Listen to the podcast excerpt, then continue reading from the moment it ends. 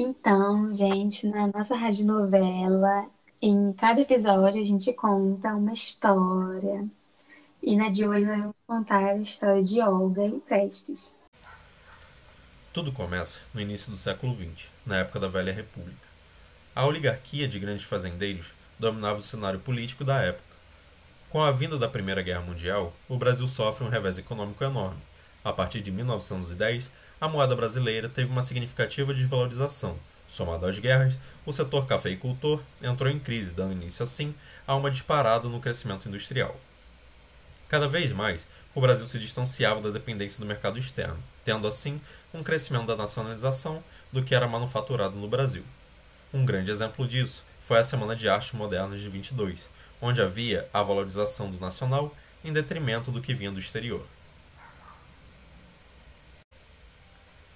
Junto com a industrialização, vieram novas ideologias para o Brasil, nas quais justificavam uma melhor qualidade de vida para os trabalhadores.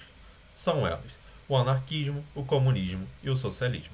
E, juntamente naquele cenário, os trabalhadores rurais sendo representados pelo sindicalismo. Na crise de 29, gerado pelo crack da Bolsa de Nova York, o problema econômico que o Brasil já havia vivenciando foi aprofundado, acabando com o fomento governamental que os cafeicultores recebiam do governo, como no convênio de Taubaté, fazendo com que esses latifundiários entrassem em colapso. A única saída que o Brasil se via era através da Revolução de 30, na qual sua origem se deu por um acontecimento após a cisão oligárquica. O paulista Washington Luiz surge da cisão oligárquica para a sucessão como presidente, sem indicação de um sucessor mineiro. Tempos depois, um evento dá a partida para um movimento que veio a ser conhecido como Revolução. O assassinato de um dos líderes da oposição foi morto, o paraibano João Pessoa.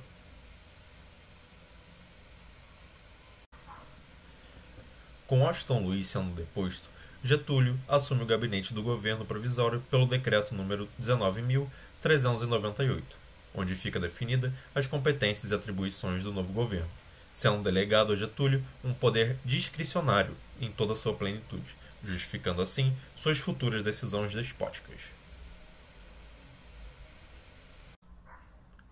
Contudo, o âmbito nacional foi totalmente remodelado para um presidencialismo de regime representativo e federalista, com a convocação de constituintes, delegações ao legislativo de cada estado para a criação de leis autônomas e, em âmbito federal, mantiveram o bicameralismo.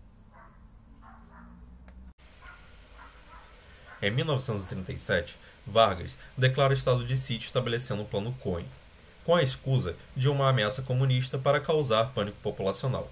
Porém, de fato, seu mandato acabaria em 37, sendo considerado um golpe, iniciando a ditadura Vargas com uma nova Constituição de 1937, que caçava todos os direitos à liberdade do cidadão.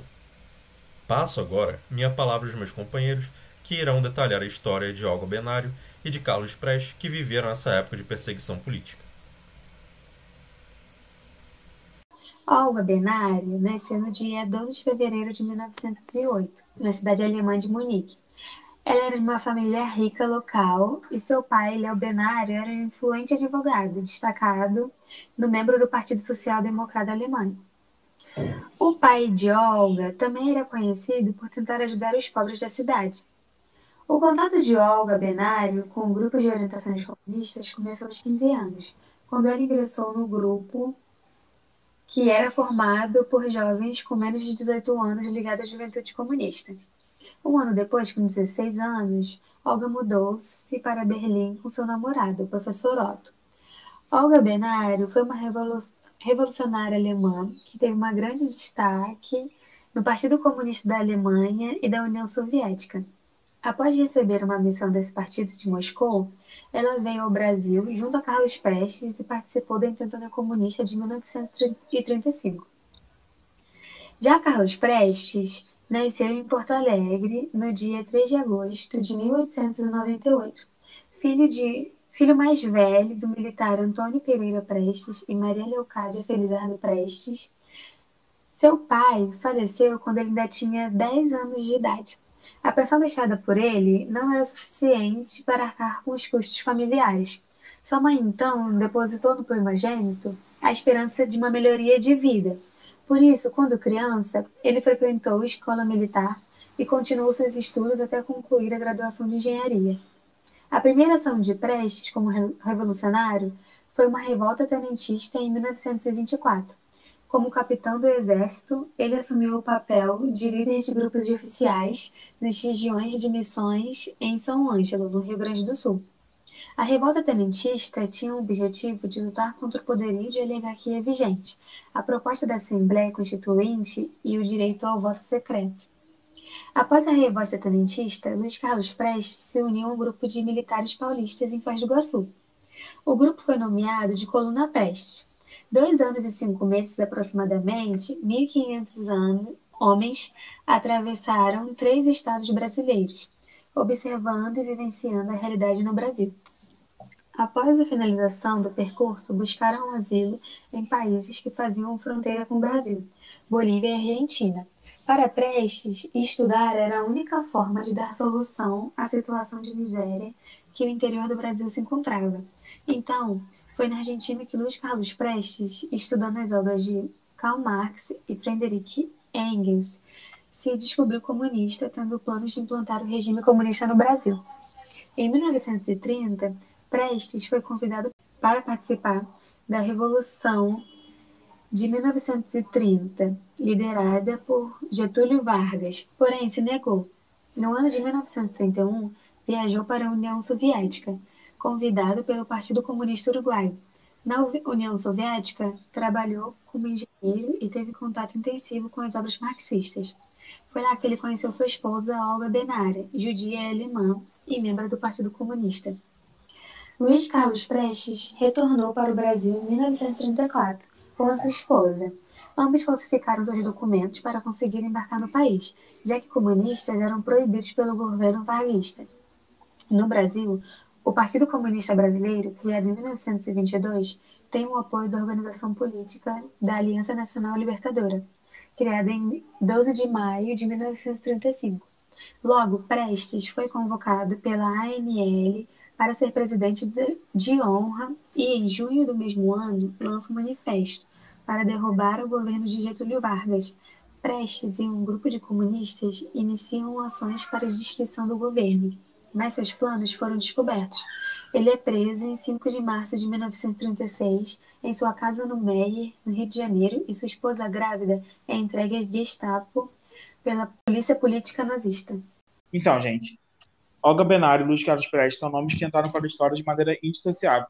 Isso porque eles foram os idealizadores da intentona comunista. De um lado, a gente tinha o desertor do exército, que comandou uma das maiores mobilizações públicas de sua época esteve plenamente envolvido com a revolucionária marxista alemã até sua deportação durante o governo Vargas. E ao lado dela elaborou projetos ligados ao idealismo esquerdista compartilhado entre o casal.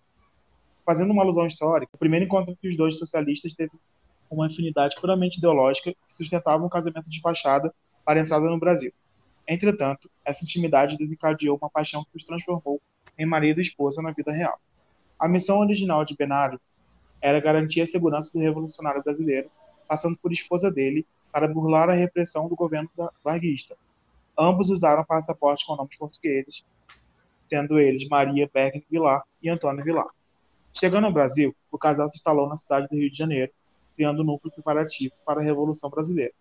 Articulando grupos urbanos da capital e de Recife e Natal, Prestes e Menário fomentaram um levante que desencadeou em 1935 e foi rapidamente derrotado pela polícia e pelo Exército Nacional. E por isso, esse evento fatídico é conhecido na história como Tentana Comunista. Com a derrota dos levantes de novembro de 1935, Luiz Carlos Prestes passou a ser caçado a mandos do governo de Vargas Olga e Prestes foram presos em março de 1936, logo após a prisão. Olga anunciou que estava grávida. Os dois negaram-se a dar qualquer tipo de informação para a polícia brasileira. Anita Leocádia Benário Prestes nasceu em 27 de novembro de 1936, em Berlim, dentro de um campo de concentração sob o regime nazista. Filha da comunista alemã Olga Benário e do comunista gaúcho Luiz Carlos Prestes. Quando Anita nasceu, Olga estava presa pelo regime nazista na Alemanha e Luiz estava preso pela ditadura de Getúlio Vargas no Brasil. A extradição de Olga foi considerada por Luiz como uma forma de Vargas de se vingar e torturá-la psicologicamente, pois a tortura física que era feita com a maioria dos presos políticos da época repercutiria muito mal para o governo brasileiro, pois Prestes tinha uma grande influ influência na Europa e nos Estados Unidos, sendo considerado o Cavaleiro da Esperança.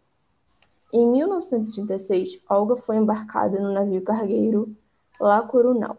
Devido à influência que Prestes tinha para o povo, alguns dos prisioneiros que estavam junto a Olga tentaram impedir que ela fosse levada, mas foi dito pela polícia que Olga seria levada para uma maternidade, quando na realidade ela foi levada para o cais do porto e foi embarcada em um navio cargueiro alemão com ordem de expedição direta para a Alemanha, sem nenhuma parada em nenhum porto intermediário. A viagem teve duração de quase um mês. No dia 18 de outubro, desembarcou em Hamburgo e foi levada imediatamente para a carceragem em Berlim e submetida a interrogatórios feitos pela polícia nazista. Eles tinham interesse em que Olga falasse sobre o Partido Comunista Alemão, no qual ela tinha sido militante, e sobre a Internacional Comunista, na qual ela também tinha atuado. Informações essas que não foram ditas por Olga. Em um dos depoimentos dados por ela, ela diz: se os outros se tornaram torturadores, eu jamais serei. Frase essa que fez com que Olga fosse repetidamente torturada e castigada.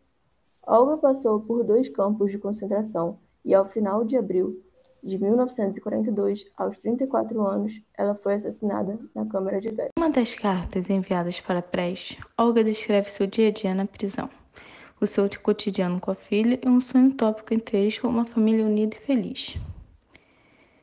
Em um dos três, Olga diz, abre aspas, Anitta ainda pode permanecer comigo, fecha aspas. O que chama atenção nesse trecho é o, é o bálsamo dela em estar com a filha, mas a ciência da mesma em que em breve a separação virá. Em outro trecho, Olga descreve que, abre aspas, cinco e meia recebo minha refeição da tarde e dou ainda de mamar pequenina. Por fim, é um parágrafo muito interessante, pois há a mistura entre sentimentos de dor, sonho, emoção, ilusão e esperança. Olga fala, aspas, imaginar nossa vida três é o tema principal dos meus sonhos, dos meus lindos sonhos noturnos. Nós teríamos sido muito felizes. Fecha aspas. Após ser resgatada pela avó e pela tia, Anitta foi levada para o México, que era um país com um governo muito progressista na época, que dava asilo a todos os perseguidos políticos no mundo. Anitta só ficou ciente sobre a morte de sua mãe em 1945, depois da guerra. Anitta retornou ao Brasil pela primeira vez em 1945, quando houve aqui no Brasil a anistia aos presos políticos e uma democratização bastante acentuada, e Luiz Carlos Prestes saiu da prisão junto aos outros presos políticos. Anitta veio ao Brasil com nove anos e finalmente conheceu seu pai. A relação entre Prestes e Anitta durou somente dois anos, pois, juntos com, pois junto com a Guerra Fria veio a proibição do Partido Comunista e os mandatos dos parlamentos comunistas foram cassados. Anitta sofria inúmeras ameaças de vida, então, com 14 anos, ela foi enviada para a União Soviética junto com sua tia e em 1957 retornou ao Brasil.